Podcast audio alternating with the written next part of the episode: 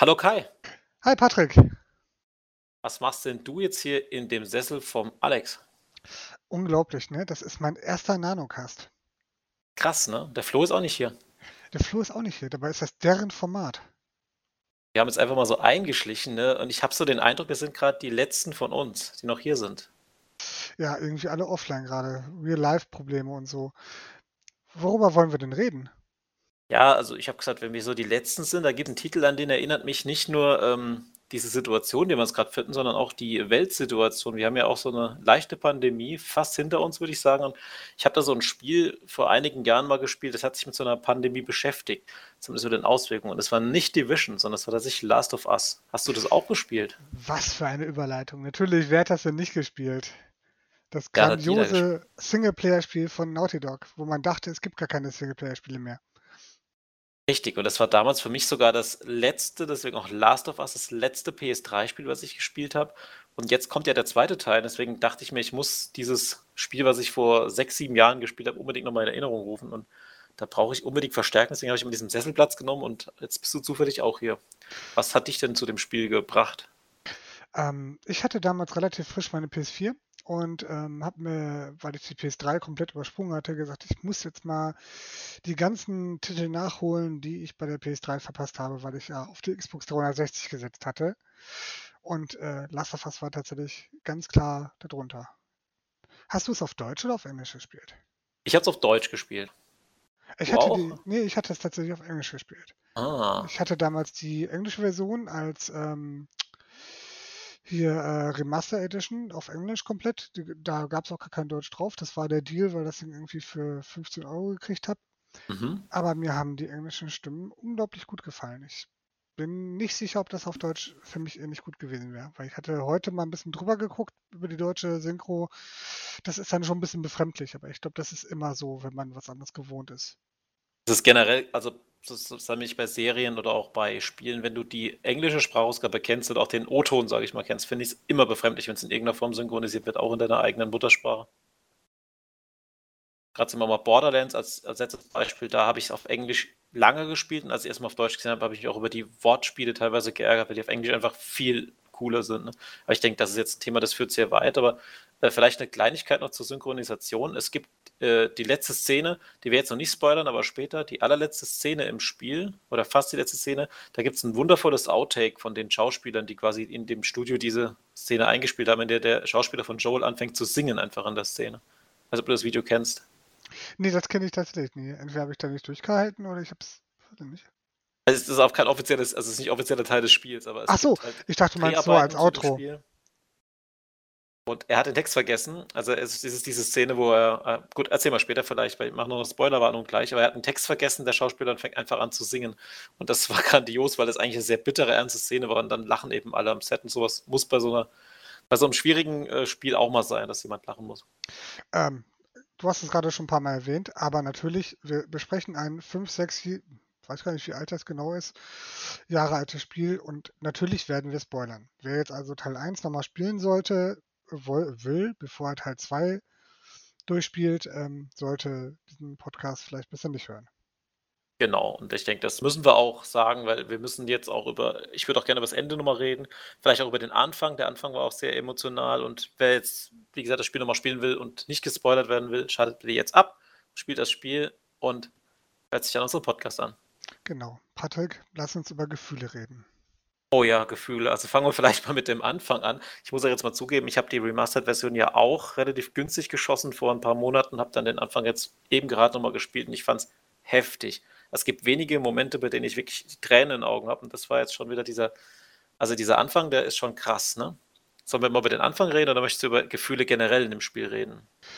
Ähm, menschliche Bindungen spielen halt eine zentrale Rolle im Mhm. Spiel. Ne? Das ist ähm, halt ein, äh, und das sind halt wiederkehrende Schemata, die da funktionieren. Wir treffen am Anfang ja, das wirst du vielleicht auch gleich nochmal ein bisschen ähm, vertiefen, wenn du möchtest, auf ähm, eine Kind-Vater-Beziehung, wo die Mutter anscheinend nicht mehr da ist. Ich weiß es nicht mehr genau, ob es geklärt wurde, wo sie ist.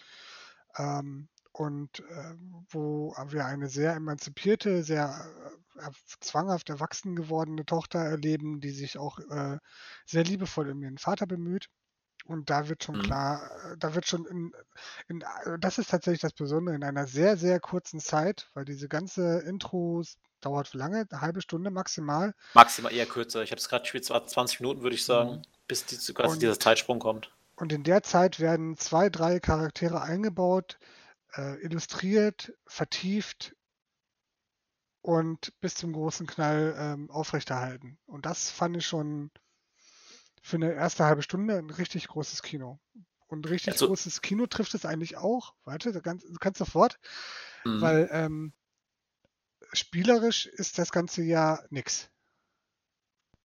Ja, da widerspreche ich dir jetzt ein bisschen, aber der Anfang ist vielleicht spielerisch nix.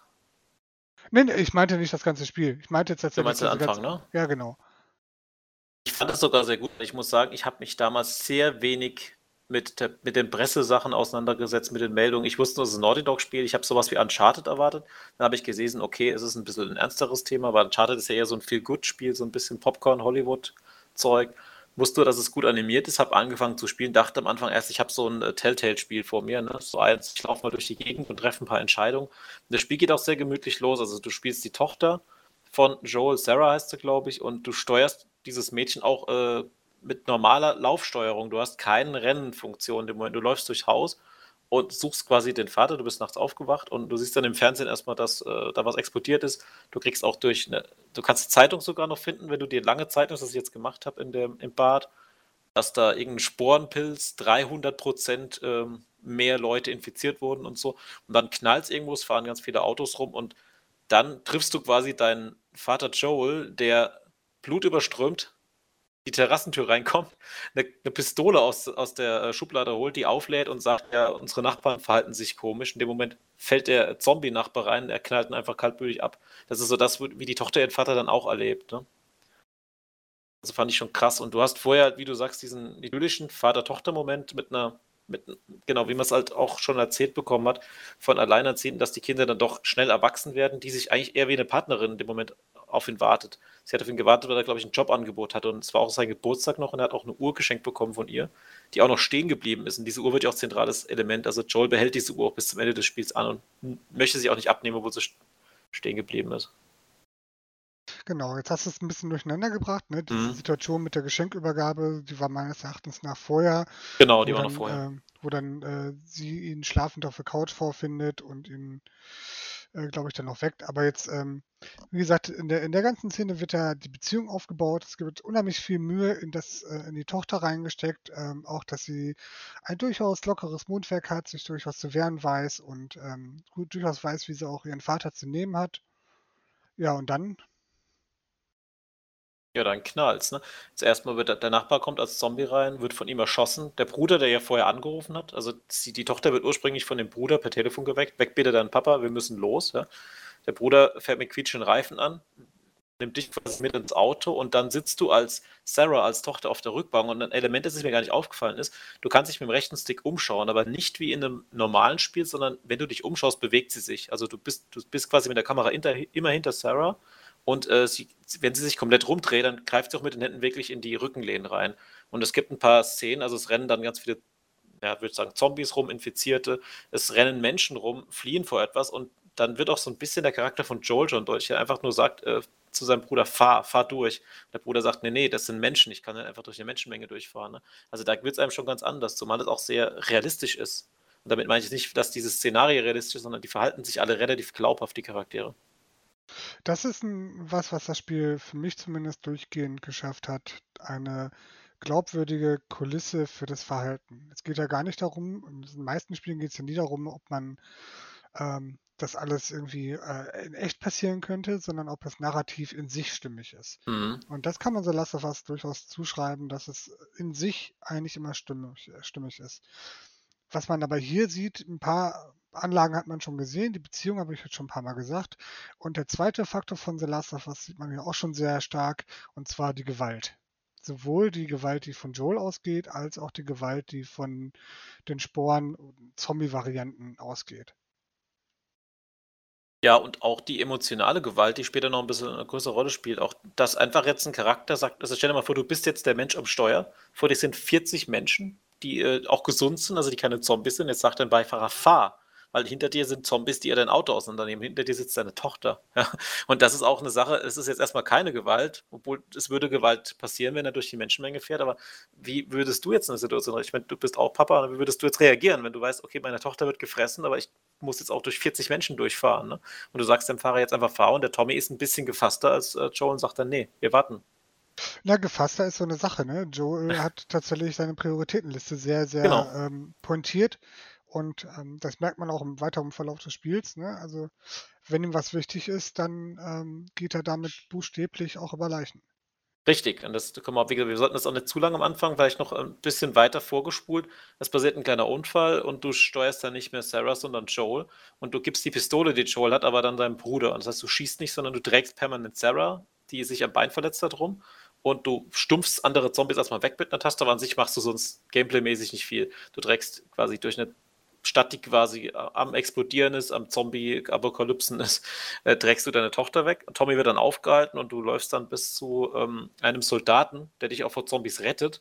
Und der bekommt dann per Funk eine Durchsage, äh, dass er quasi dich und seine Tochter erschießen soll. Und das tut er dann auch. Er erschießt erst Sarah und äh, dann will er Joel noch erschießen, aber in dem Moment kommt Tommy und erschießt den Soldaten.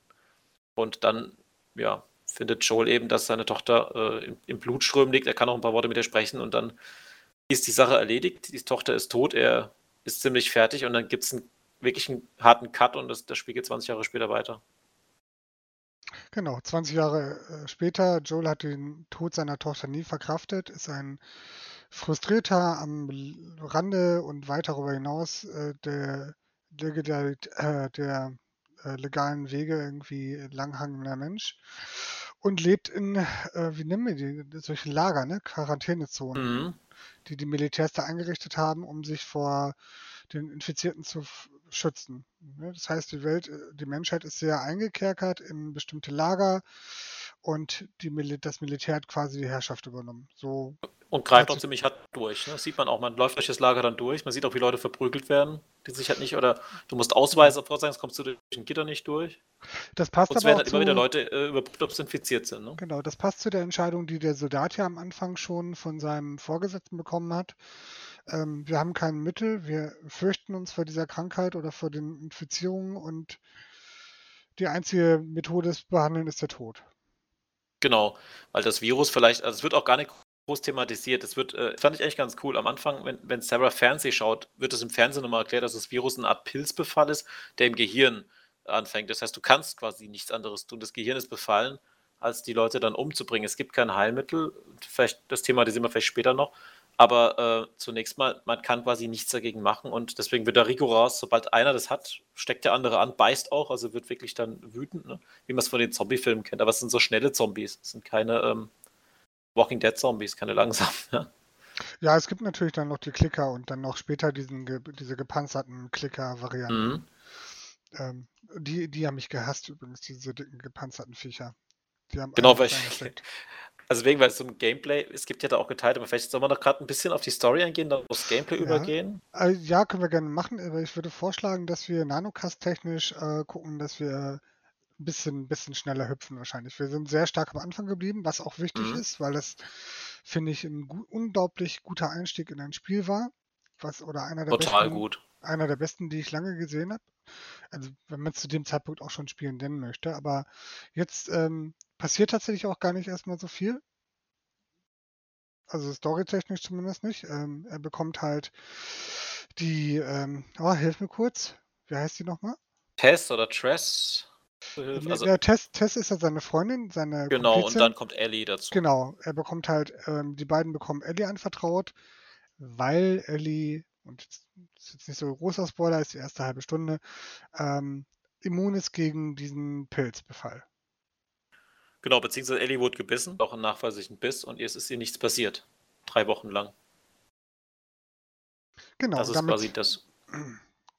Damit ist sie ähm, für die Widerstandsgruppe, die Fireflies, ähm, wichtig und die möchten, dass sie in ein Krankenhaus gebracht wird, weiter weg. Und damit haben wir quasi den Start einer wunderschönen Rotstop-Variante. Genau, man soll vielleicht dazu sagen, sie ist quasi trotzdem infiziert, aber es bricht nicht aus. Das heißt, wenn sie, wenn das Militär sie testet und testet sie auch positiv, dann wird sie einfach umgebracht. Deswegen muss Joel, das ist, glaube ich, auch diese Rahmenstory, die bis zum Schluss auch einbehält. Joel muss quasi Ellie bis zum Ziel begleiten, und zwar zur Hauptbasis der Fireflies, die dann sie untersuchen wollen und dann Gegenmittel mit ihr erschaffen wollen, aber weiß genau, sobald das Militär rausfindet, sie ist infiziert, wird sie umgebracht. Das Militär lässt ja nicht mit sich reden. Und sobald er eben andere Menschen trifft, Plünderer oder so, wird Ellie wahrscheinlich auch an Ellie angegangen. Wenn jemand das rausfindet, dass sie äh, quasi immun ist, könnte er auch sagen, Mensch, da Geld mitmachen. Also er hat eigentlich von vornherein, hat Joel fast keine Freunde in diesem Spiel. Ja, wobei es ja interessant ist, wie er es erfährt. Ne? Er erfährt es ja nicht, dass es ihm irgendjemand sagt. Ja. Sondern ähm, er erfährt es ja, dass sie in einer Kontrolle landen, Ellie durchdreht und die ähm, Soldaten angreift. Mhm. Als sie getestet werden soll, weil sie genau weiß, was passieren würde. Und erst genau. dann rückt Ellie mit der Sprache raus und erzählt Tess und Joel, was äh, tatsächlich mit ihr los ist. Das war auch so ein krasser Moment. Dann ist Tess natürlich, das ist so typisch Filmstory wieder jetzt, dass Tess dann auch drauf geht irgendwann, das, um, um, den anderen die Flucht zu ermöglichen, opfert sie sich quasi fürs Team. Daran habe ich tatsächlich relativ wenig ähm, Erinnerung. An, an, Nein, an wir sollten vielleicht auch mal jetzt retibulieren, dass wir uns quasi nur noch an die vor sieben Jahren erinnern, oder die, beziehungsweise vor sechs Jahren. Ich meine, die ganze Story brauchen wir auch nicht aufrollen. Du hast jetzt aber, glaube ich, noch zwei Story-Elemente, über die wolltest du sprechen.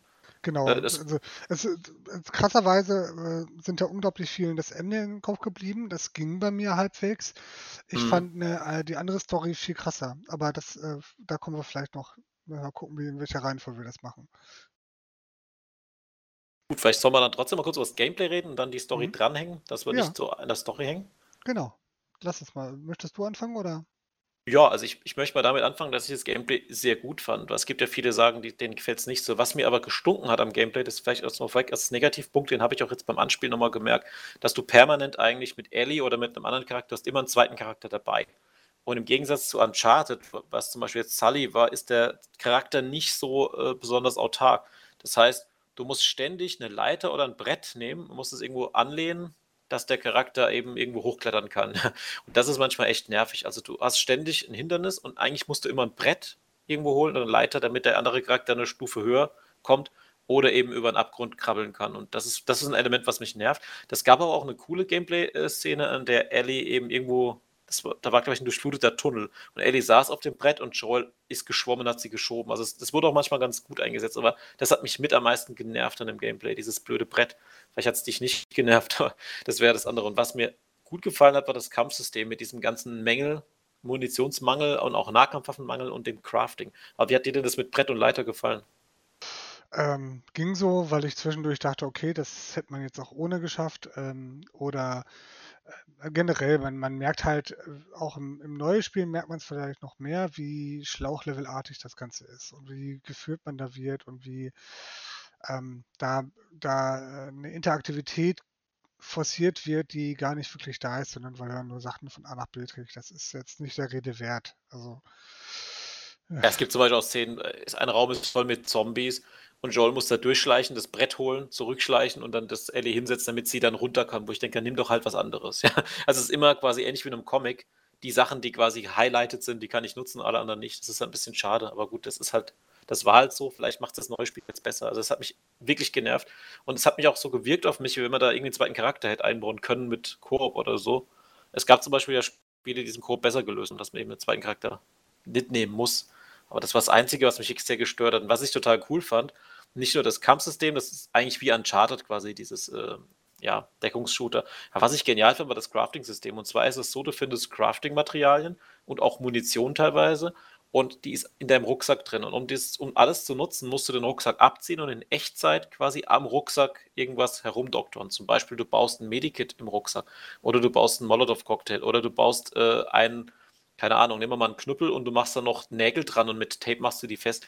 Also du bastelst quasi immer irgendwas und das Spannendere daran ist jetzt immer, dass du mit jedem Crafting-Material irgendwas anderes basteln kannst. Also zum Beispiel, du kannst jetzt mit äh, Alkohol entweder ein Medikit bauen oder eben einen Molotow. Und dadurch, dass du dich nicht entscheiden willst, baue ich das oder das, nimmst du das so lange als Rohmaterial mit, bis du es brauchst.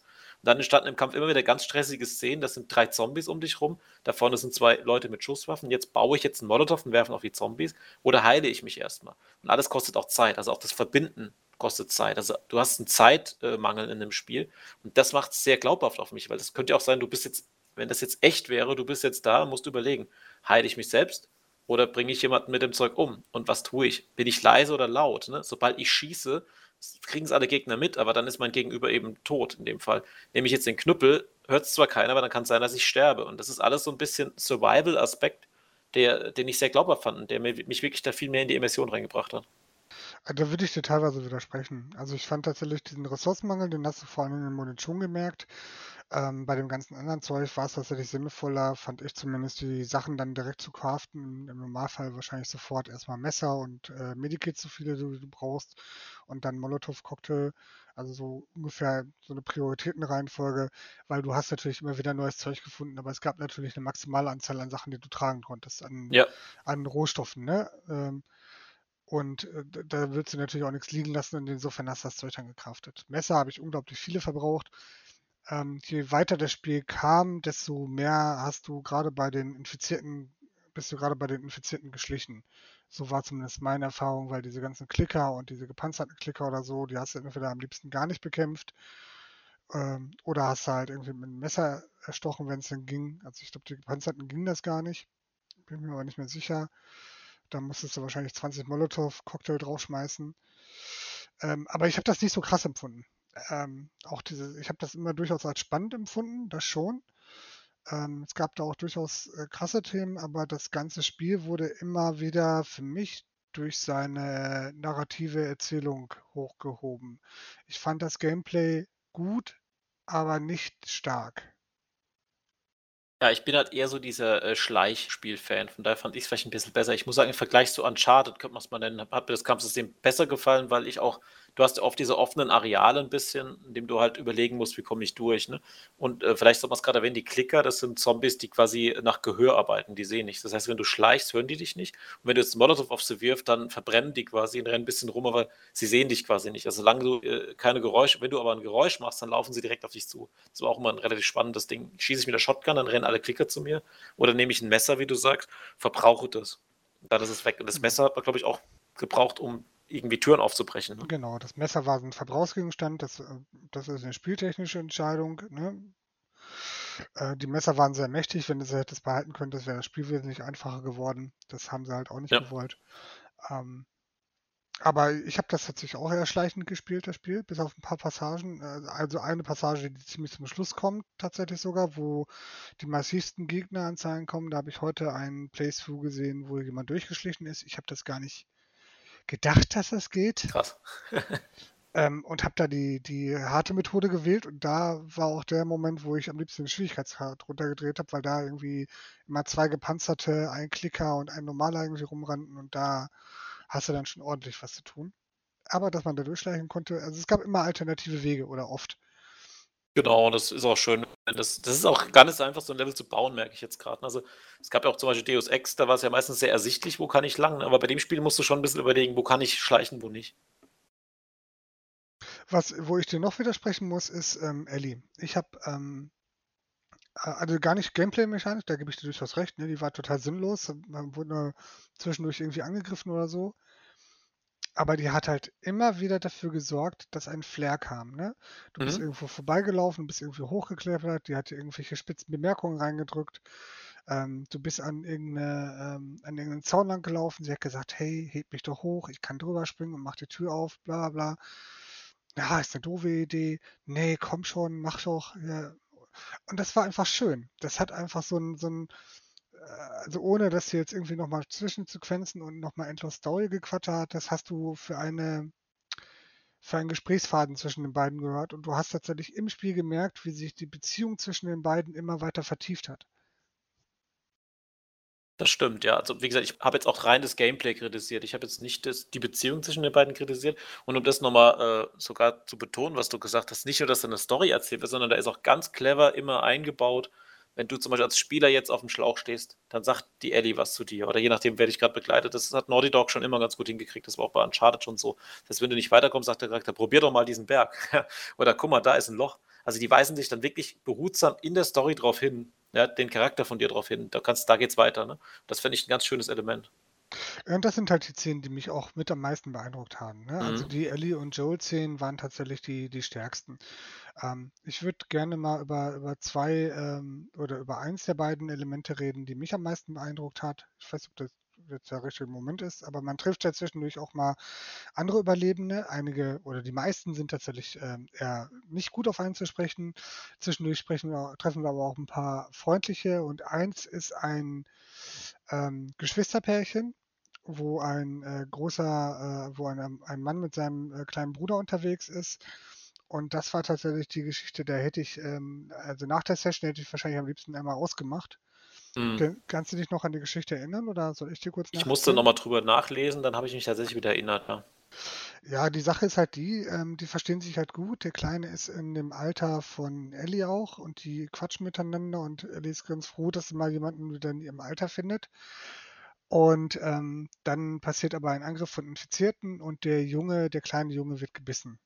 Und er ist halt nicht wie Eddie immun und ähm, fängt dann an, sich zu verwandeln und die anzugreifen. Der große Bruder, und das ist das Besondere an diesem Spiel, das, ähm, oder das Perfide an diesem Spiel vielleicht auch, das arbeitet immer mit den maximalen Nöten. Ne? Mhm. Was möchte jemand auf gar keinen Fall tun? Er möchte, auf gar keinen Fall möchte jemand seinen eigenen Bruder erschießen. Auf gar keinen Fall möchte jemand, dass seine Tochter stirbt und so weiter und so fort. Ja. Das ist ein wiederkehrendes Merkmal von Last of Us, dass es immer mit diesen Gefühlen spielt. Dieses Mhm. maximal Unmögliche zu erlauben oder zu fordern. Ne? Und dieser, der Bruder erschießt dann, um Eddie zu retten, seinen eigenen Bruder. Und diese Konsequenz aus der Sache, äh, vielleicht ein bisschen überzogen, ich weiß es nicht, aber durchaus nachvollziehbar ist, dass der große Bruder sich dann hinterher selber erschießt. Und Ja. das sind solche Momente, die haben sich bei mir eingebrannt als, ähm, als emotionale Storybrocken, wo ich sage, das, das haben die so gelöst, dass ich, da, ich war so mitgenommen von, von dieser ganzen Storyline auch. Oh, nee, nee, wirklich. Ja, das Spiel macht auch noch das Fiese, was das Spiel dann auch noch macht. Das hat es übrigens auch nach dem Anfang gemacht. Es blendet dann aus, blendet auf schwarz quasi um und dann gibt es einen Zeitsprung. Und dann wird erstmal so eine Minute irgendwas Belangloses quasi durch eine Cutscene erzählen. Du sitzt dann immer noch da und denkst drüber nach. Weil wenn du dann direkt danach reagieren müsstest, keine Ahnung, Zombieangriff oder so, würdest du, wäre dieser Moment gar nicht so heftig. Aber dadurch, dass du dann wirklich zwei, drei Minuten Zeit hast, das nochmal Revue passieren, das wird es noch schlimmer eigentlich für dich als Spieler. Also du fieberst da wirklich richtig mit. Das machen die aber tatsächlich immer. In jeder ähm, Mhm. Bist du selber als Spieler nicht mehr gefordert. Also in jeder Situation, wo du emotional involviert wirst. Ne? Also Ja. ähm, wo das passiert oder auch in spätere oder auch im Endgame, wo man dann, ähm, äh, wo man dann hinterher äh, den Schluss spielt. Auch da sind die letzten Minuten ähm, nicht mehr spielrelevant. Ne? Da wirst du noch ein bisschen rumgescheucht, musst aber nicht mehr kämpfen oder sonstige Sachen machen. Ähm, und, und das machen die ja, damit du wirklich die Möglichkeit hast, das zu verarbeiten und das nicht zu verdrängen, dass du dich damit beschäftigen kannst. Was du Ja, nicht nur gerade das, sondern tust. er nimmt ja auch einfach mal die, das, das Lenkrad aus der Hand, ne? weil du hast einfach, du triffst hier keine Entscheidung in diesem Spiel. Du kämpfst zwar, ne? aber es gibt auch eine Szene, ich, ich weiß gar nicht mehr, ich habe sie nur in einem Trailer gesehen, wo jo Joel damit ringt, jemanden zu erschießen, dann hörst du einen Schuss und hat Eddie ihn erschossen, ja. Und das ist auch so eine, so eine Cutscene, einfach, das Spiel blendet dann weg, du kriegst quasi die Gewalt über den Controller entzogen und dann zeigt dir das Spiel eben, was passiert. Das Mhm. finde ich gar nicht so schlecht. Welche, welche Momente haben dich denn emotional oder generell da mitgenommen? Ich muss immer noch sagen, der Schluss. Einfach nur, weil ich, wobei du hast noch was anderes jetzt äh, geschrieben. ja, ich habe ich hab den, noch was den Moment anderes. nehme ich jetzt auch mal mit, dem, mit den Kannibalen, also David oder David. Also das fand ich auch ziemlich heftig. Wobei eine Sache, die ich noch sehr schön fand, äh, war eine Sache, die ich vorher gelesen habe. Ich habe einen Mini-Spoiler erfahren, der sich aber als gut erwiesen hat. Und zwar, es gibt ganz viele Szenen, in der Ellie dauernd in den Rucksack schaut und Joel will wissen, was es schaut. Und Ellie äh, sagt, nee, das ist meine Privatsphäre, das geht dich nichts an. Und es gibt später äh, eine längere Spielsession, in der Joel verletzt ist und du spielst Ellie. Und du craftest ja immer mit einem Rucksack. Und dann habe ich irgendwo gelesen, wenn ihr craft, wenn ihr Ellie spielt, guckt doch mal in den Rucksack. Weil du kannst ja nicht nur craften, du kannst auch gucken, welche Sachen im Rucksack liegen. Und dann hat sie tatsächlich ein Tagebuch drin und das kannst du lesen. Und dann, äh, das ist quasi das, was in dem DLC später passiert, den du gespielt hast, ich nicht. Und dann liest du quasi über ihre Freundin äh, auch ein paar Sachen über sie und siehst halt ein Foto von ihr und einer Freundin. Ne? Und das ist quasi eine Sache, die möchte sie vor Joel geheim halten. Und das fand ich cool, dass du als Spieler dann trotzdem reinluken kannst. Aber trotzdem erfährt Joel weiterhin nicht, was da passiert ist, sondern du weißt es dann als Spieler, weil du das Tagebuch gelesen hast. Das hatte ich, fand ich erstmal einen schönen Moment, dass sie dir das auch so optional reindrücken. Ne? Das heißt, wenn du das Tagebuch nicht liest, dann hast du Pech gehabt. Ja? Aber so kriegst du das mit. Das zweite, was ich heftig fand, war das mit dem, ähm, mit dem Kannibalen. Ähm, das, ich, ich fand das deswegen so heftig. Man ähm, ist ja in, der in dem Moment ist man Ellie, weil Joel verletzt ähm, und relativ hilflos in einem Lager liegt oder im Lager, was Ellie und Joel aufgebaut haben oder Ellie vor allen Dingen, weil sie sich in dem Moment um ihn kümmert. Ne? Mhm. Sie, hat, sie hat ihm Essen rangebracht, hat ihm Medikamente, hat ihn versorgt und ist halt auf der Jagd gewesen und trifft dann die beiden. Und das ist ein ähm, sehr krasser Moment, wie sie auf den David trifft, weil der unglaublich überlegen ist. Ne, weil er, weil er ist, ist ein, ein, starker, erwachsener Mann, ähm, unglaublich brutal, unglaublich herzlos. Und Ellie ist ein kleines Mädchen. Ja, und so wird sie auch. Und das ist der Unterschied zum Beispiel zu einer Lara Croft, die in dem Reboot ja mhm. auch am Anfang so dargestellt wurde, wo, wo das dann relativ schnell verdreht wurde. Bleibt Ellie, auch wenn sie sich nach außen tough gibt, immer dieses Mädchen und man nimmt ihr oder man nimmt im Spiel ab, dass es immer noch so ist, dass sie nach außen hin nur tough tut, aber eigentlich unglaublich verstört und unglaublich ängstlich ist. Und das sind Was es auch Szenen gibt, ganz gut äh, mit dem Bruder vorher, wo du gesagt hast, wo es Szenen gibt, wo sie auch wieder Kind sein kann, ne? Ja. Indem sie sich auch als kleines Mädchen verhält. Das ist genau. ja auch, wird auf dem Spiel dargestellt. Genau, und das merkst du halt bei, bei der Situation halt auch, weil sie hat unglaublich damit zu kämpfen, mit dieser Brutalität, mit der die Männer da vorgehen und mit der Brutalität, mit der sie sie jagen und dieses ganze, dieses ganze Psychogelaber und was er ihr alles antun will. Und da also ich bin da unglaublich emotional mitgegangen bei dieser ganzen Total. Jagd. Du bist ähm, auch nicht Joel, der dann ein Zwei-Meter-Kerl ist, ne, breit wie ein Schrank, sondern äh, mhm. äh, du versteckst dich die ganze Zeit dann vor Joel, dann das war diese Szene, wo du in diesem Haus ähm, von Vorsprung zu Vorsprung hangelst und ich hätte mir fast in die Hose gemacht jedes Mal. Und dann bist du da hin, am Hin und Her rennen und er sucht dich und meine Güte. Und dann die Situation, wo sie sich dann durchsetzt oder wo sie ihn dann erwischt und ihm quasi ähm, das Gesicht irgendwie in tausend Fetzen mit der Machete. Mit der Machete zerhaut und gar nicht aufhören kann, weil sie in einen so Angst und Wut und emotionalen Rausch ist, das, boah. Da war das auch war wieder heftig. der Moment, genau, und das war auch wieder der Moment, wo das Spiel, das hast du gut erkannt, dir das Job wieder aus der Hand genommen und gesagt, hier, komm erstmal wieder klar. Weil dann kommt Joel und nimmt sie aus der Situation raus. Und du denkst so, wow. Ja, das fand ich krass. Ne? Wobei ich würde noch ganz kurz ein bisschen zurückspulen. Das Krasse war jetzt, das habe ich auch nur gelesen, da wusste ich es wieder. Sie jagt ja allein einen Hirsch. Das ist so ein ähnliches Element wie ein Tomb Raider und schafft es. Und dann kommt dieser David, den sie da noch nicht kennt, und sagt: Pass mal auf, Kleines, ne? also er hat auch Waffen, er könnte ja auch den Hirsch gewaltsam wegnehmen. Sagt: Pass mal auf, ich habe Freunde, die haben Hunger. Ich gebe dir Medikamente für deinen Kumpel und du gibst für den Hirsch. Und das ist eher so freundschaftlich. Und da sagt Eddie, ja gut, der Typ ist vielleicht ganz knusper. Ne? Und sie weiß aber auch, dass Banditen irgendwas angegriffen haben. Und danach erfährt sie erst, dass, dass der Band nicht nur einer von den Banditen ist, sondern der Anführer von denen. Und sie ja. hat ihm quasi vertraut in dem Moment. Ne? Sie hat quasi Essen aufgegeben, hat aber Medikamente bekommen. Äh, und es, er hilft ihr quasi in der ersten Szene, nur um ihr Vertrauen zu erschleichen. Danach äh, quasi fällt er über sie und Joel her und entführt sie. Und äh, er peinigt sie da ziemlich. Und ich fand es auch krass, wie du sagst, du flüchtest, du flüchtest. Und du denkst ja die ganze Zeit, dachte ich in dieser Szene, nicht nur, dass es heftig war, sondern ich dachte, okay, irgendwann kommt vielleicht noch Joel. Ja, aber er kam nicht. Und du haust mit der Machete diesen Typ komplett zu Brei. Und das war auch eine Szene. Es ist ganz selten, dass eine Gewalterstellung im Spiel mich quasi, ich will jetzt sagen, befriedigt klingt jetzt blöd, aber ich, mir hat es einfach, äh, der Charakter hatte recht in dem Moment. Ne? Die, der Eddie, du fieberst ja mit dir mit. Du sagst so, Mensch, der Typ da, ne, der, der hat ihr so viel angetan. Es ist völlig verständlich, dass dieses Mädchen auf, das jetzt, auf den jetzt einhackt ohne Ende. Und dann kommt Joel und nimmt, nimmt sie quasi aus der Szene raus. Ne? Er nimmt sie in den Arm und zieht sie weg von ihm. Und das fand ich auch krass, dass Joel eben nicht die Situation mit Waffen löst und den erschießt für sich, sondern sie bringt alle um und er zieht sie dann aus der Situation raus. Das ist genau das Umgekehrte, was man eigentlich erwartet hat. Ja, also Ellie ist tatsächlich traumatisiert und die Szene, die du beschrieben hast, dass er erstmal auf gut tute, David, das war ein unglaublich schöner Dialog, wie er dann noch erklärt hat, irgendwie, ja, nee, ich helfe dir ja. Und dann sagte er, ja, ich hatte ja ein paar Jungs von mir in die nächste Stadt zum, zum äh, Sachen suchen geschickt. Es sind nicht alle zurückgekommen, ne? Die haben gesagt, sie wurden mhm. von einem Wahnsinnigen erledigt, der sie alle kaputt gehauen hat und da war ein kleines Mädchen dabei. Ja, und genau. Szene dachte ich, und Ellie springt sofort auf, zieht ihr Gewehr und zielt auf ihn. Ja, das, war, das war eine richtig krasse Szene. Das habe ich heute noch mal kurz nachgeguckt. Das, also generell die Dialogregie und die Dialoge in dem Spiel sind fantastisch. Ja, ich kriege jetzt eigentlich schon wieder so, du erzählst ein bisschen Gänsehaut, weil ich einfach diese Momente, die, die so toll waren. Und ich sagen muss, die Serie Walking Dead, die gab es damals, glaube ich, noch nicht. Und ich muss sagen, als ich Walking Dead geschaut habe, die ersten zwei Staffeln, dann konnte, kam nichts von der Erzählung aus der Serie an dieses Spiel ran, weil einfach das, das war einfach ein bisschen mehr von der Emotion. Vielleicht auch, weil es so kurz war im Vergleich zu einer Serie, ne? aber das hat mich einfach mehr gepackt in dem Moment. Äh, Walking Dead ist ein guter, gutes Beispiel, wo ich äh, ähnlich emotional mitgerissen war. Also nicht ganz so krass und auch nicht ganz so gut erzählt. Aber äh, The Walking Dead Season 1 ging mir Mhm, durchaus genau. auch unter die Haut. Ja, das stimmt. Gut. Das war ähnlich, wie gesagt, das war ein bisschen mehr, weniger Gameplay, sage ich mal, mehr.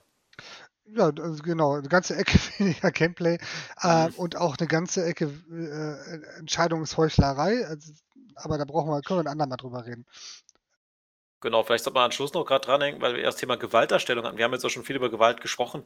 Du siehst eigentlich immer, wenn, wenn, wenn sie einen Mensch umbringen, nicht unbedingt Zombie, dass die Charaktere, dass es sich dabei nicht einfach tun. Ne? Also du kriegst auch viele Nahkampfszenen mit, wo du wirklich auch siehst, wie der mit aller Gewalt, auch Joel, da wirklich drei, viermal draufzimmern muss, dass jemand weg ist, ne? dass jemand tot ist.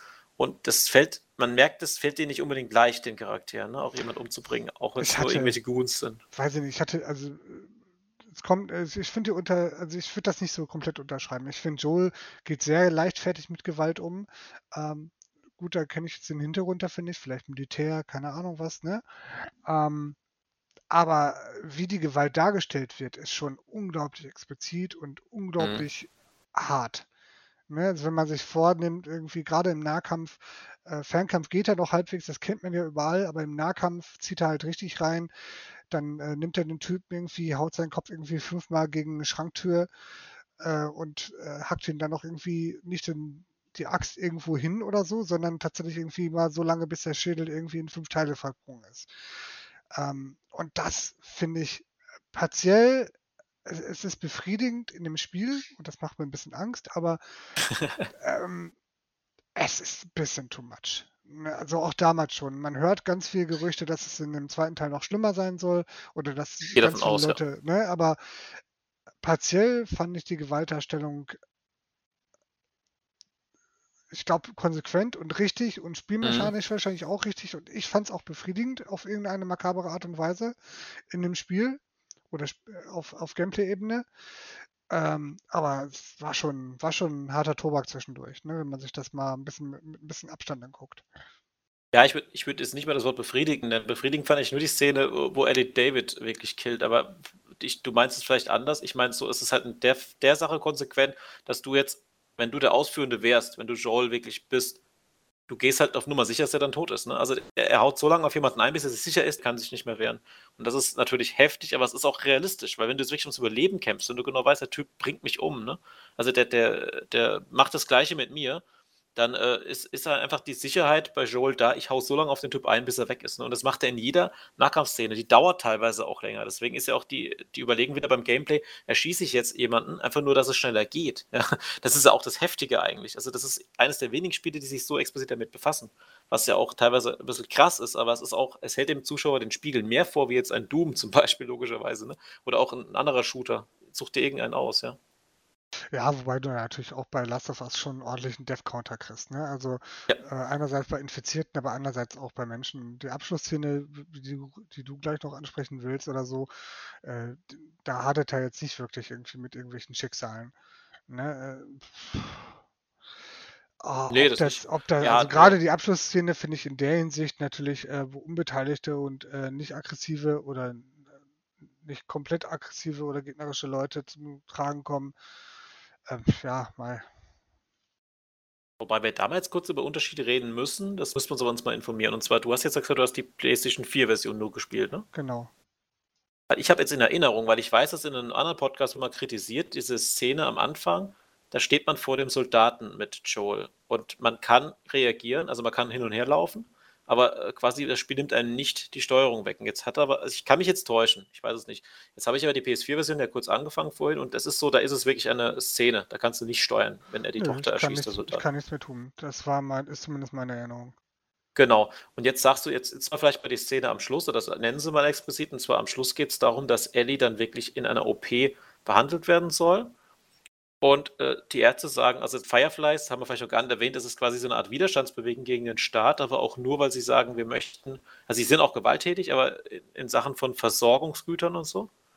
Aber sie möchten quasi äh, mit Eddie das Heilmittel aus Eddie das Heilmittel rauspressen und was jetzt Joel erst am Schluss gesagt bekommt, ist, äh, sie müssen ihr Gehirn untersuchen, damit müssen sie auch sie umbringen, sonst geht's nicht.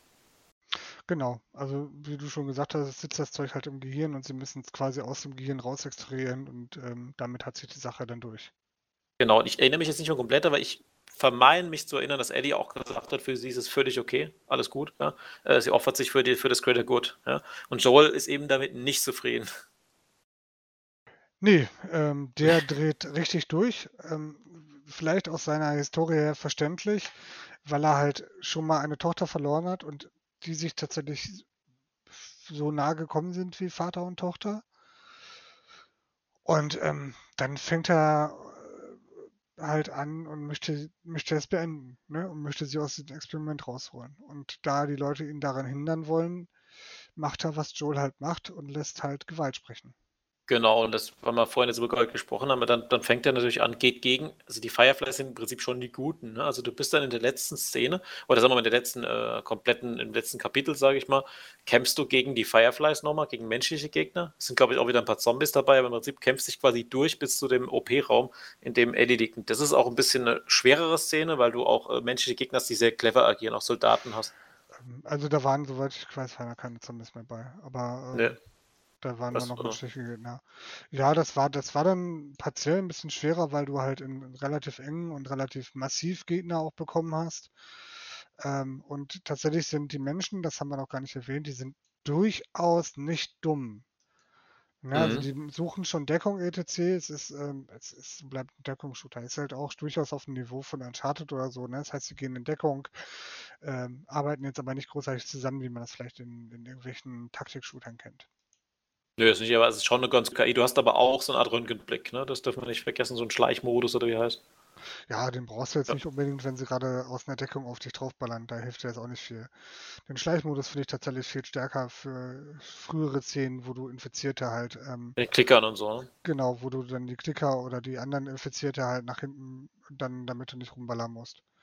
Die Klicker das, haben, glaube ich, auch so eine Aura um sich rum, die du im Schleichmodus siehst. Du siehst, ob sie dich hören oder nicht. Genau. Irgend sowas. Und in der Szene habe ich tatsächlich einfach nur noch alles niedergemetzelt. Ja, das sollte auch wahrscheinlich, sollte es so sein. Und dann kommst du halt ins OP rein und da stehen die drei Ärzte und du hast eine Knarre. Da steht, glaube ich, auch die Chefin der Fireflies. Und jetzt bin ich mir relativ sicher, dass ich in der PS3-Version noch selbst steuern konnte. Und dann durfte ich, als das war die einzige Entscheidung, die man im Spiel treffen konnte, erschieße ich die drei Ärzte und die Frau oder erschieße ich sie nicht. Ich weiß nicht, wie war das in der PS4-Version? War das ein Video? Ich, ähm, nee, es war kein Video. Ich bin der Meinung, ich hatte keine Wahl.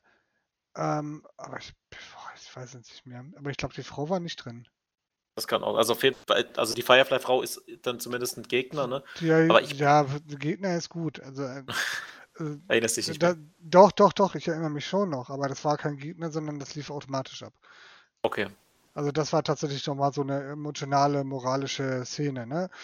Ähm, also wir sagen im Prinzip, okay, er holt die da raus, indem er man muss sich das auf der Zunge zergehen lassen. Ellie ist die einzige Hoffnung der Menschheit auf ein Heilmittel. Er holt sie da raus, ballert alles nieder, was auf dem Weg ist. Er schießt Ärzte, Krankenschwestern, auch ganz viele bewaffnete Leute, rettet sich zum Fahrstuhl, fährt in, in, die, in die Tiefgarage und trifft dann auf die Chefin der Fireflies. Die, ah, okay, dann ist es so, dann habe ich mich nicht mehr. Ja. Die ihn anbittet, dass es noch nicht zu spät ist, umzukehren und dass Ellie es auch gewollt hätte, die Menschheit zu retten. Und er drückt ab. Okay, heftig. Das weiß ich tatsächlich nicht mehr. Ich dachte, die steht dabei in dem Oberraum. Nein, nein, nein. Sie versucht ihn nochmal aufzuholen, auf ihn einzureden, hebt die Hände, lässt die Waffe nicht fallen, aber richtet die Waffe nicht auf ihn und er drückt ab.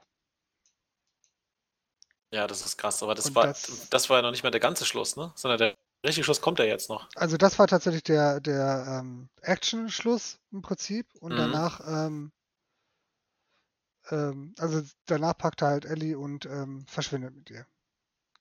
Wobei ich sehe gerade nochmal einen Screenshot. Er trägt Ellie auch genau so, wie er seine Tochter in dem Anfang getragen hat. Ne? Das ist auch ja. nochmal ein schönes Element.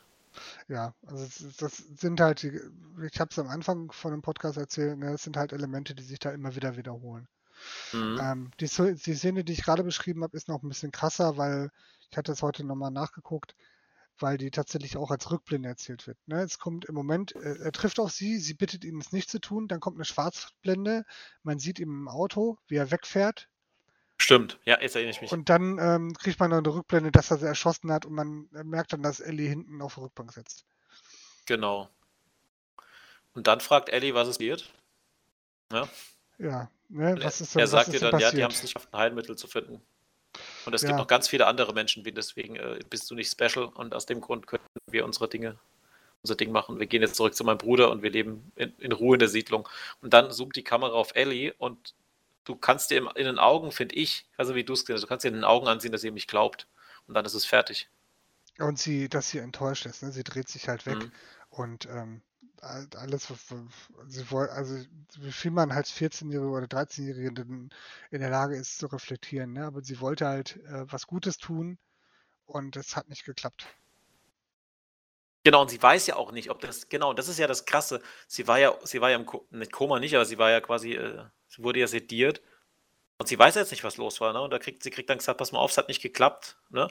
Und es ist ja auch, äh, kann ja auch sein, sie weiß davon nichts und äh, sie kriegt jetzt quasi von der Person, die am meisten vertrauensvoll erscheint, ich glaube sogar vorher, also ein paar äh, Spielstunden vorher, war ja auch eine Szene, wo sie mit, mit Tommy, glaube ich, weitergehen soll. Da sagt sie, nee, nee, sie will bei Joel bleiben. Also sie sieht ihn ja auch so ein bisschen als Stiefvater und sie vertraut ihm eigentlich blind. Und dann merkt sie in dem Moment eigentlich, der will eigentlich hier so sein eigenes Ding machen, der will gar niemanden retten. Also es ist so das, was ich aus dieser Szene gedacht habe, aber es wird nie verraten, was sie denkt. Vielleicht erfahren wir es jetzt im zweiten Spiel. Keine ich Ahnung. Bin gespannt. Nach unserem Gespräch habe ich tatsächlich noch mehr Bock drauf, das zu spielen. Hm, also das zweite, weil ich muss mal eins noch sagen, äh, ich habe den ersten Teil angefangen jetzt wieder. Ich habe ihn für 10 Euro bekommen, mal vor einem halben Jahr. Und das PS3-Spiel habe ich damals sehr genossen. Und ich finde es auch krass, wenn Leute behaupten, ja komm, spielst du nochmal durch, sind ja nur 15 Stunden. Wo ich denke, bei so einem Brett da, also bei so einem Storybrett, bei so einem emotionalen Achterbahnbrett, will ich nicht einfach mal noch schnell drei Tage pro, pro Tag fünf Stunden durchnudeln, damit ich den zweiten Teil nochmal, äh, also das mache ich nicht. Das versaue ich mir nicht, diese Erinnerung. Ich habe das auch nicht geschafft, ehrlich gesagt, in der Zeit. Also ich habe das nicht, ich habe das relativ straight durchgespielt, mhm. aber ich habe immer wieder Pausen gemacht. Ich habe dann irgendwie mal da zwei Stunden, da drei Stunden gespielt oder so. Ich glaube, ich habe, also A habe ich bestimmt 20 oder ein bisschen mehr gebraucht und B, ähm, keine Ahnung. Also ich glaube, das ist kein Spiel, was ich lange am Stück spielen kann. Das ist, also, ich glaube, ich habe wahrscheinlich nach, jeder, nach jeder emotionalen Szene habe ich erstmal wieder ausgemacht, wahrscheinlich.